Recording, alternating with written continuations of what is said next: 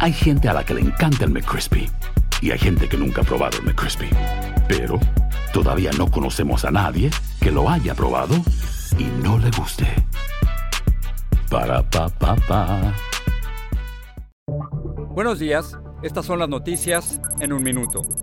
Es miércoles 1 de febrero. Les saluda Max Sides.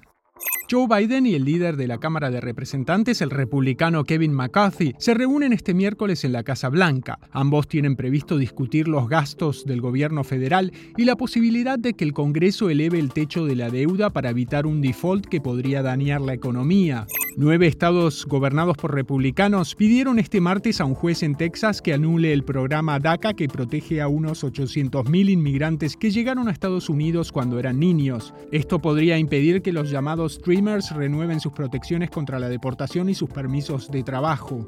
Las tormentas invernales cubrieron con hielo y nieve una amplia franja del país y obligaron a la cancelación de vuelos y al cierre de escuelas y vías de comunicación. Al menos dos personas murieron en carreteras resbaladizas en Texas. La vicepresidenta Kamala Harris participa este miércoles en Memphis en el funeral de Tyre Nichols, quien murió el 10 de enero tras su violento arresto. Cinco policías fueron despedidos y acusados de homicidio y otros dos fueron suspendidos.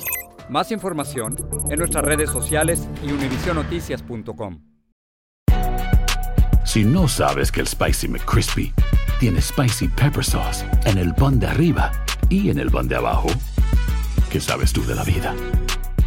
Ba-da-ba-ba-ba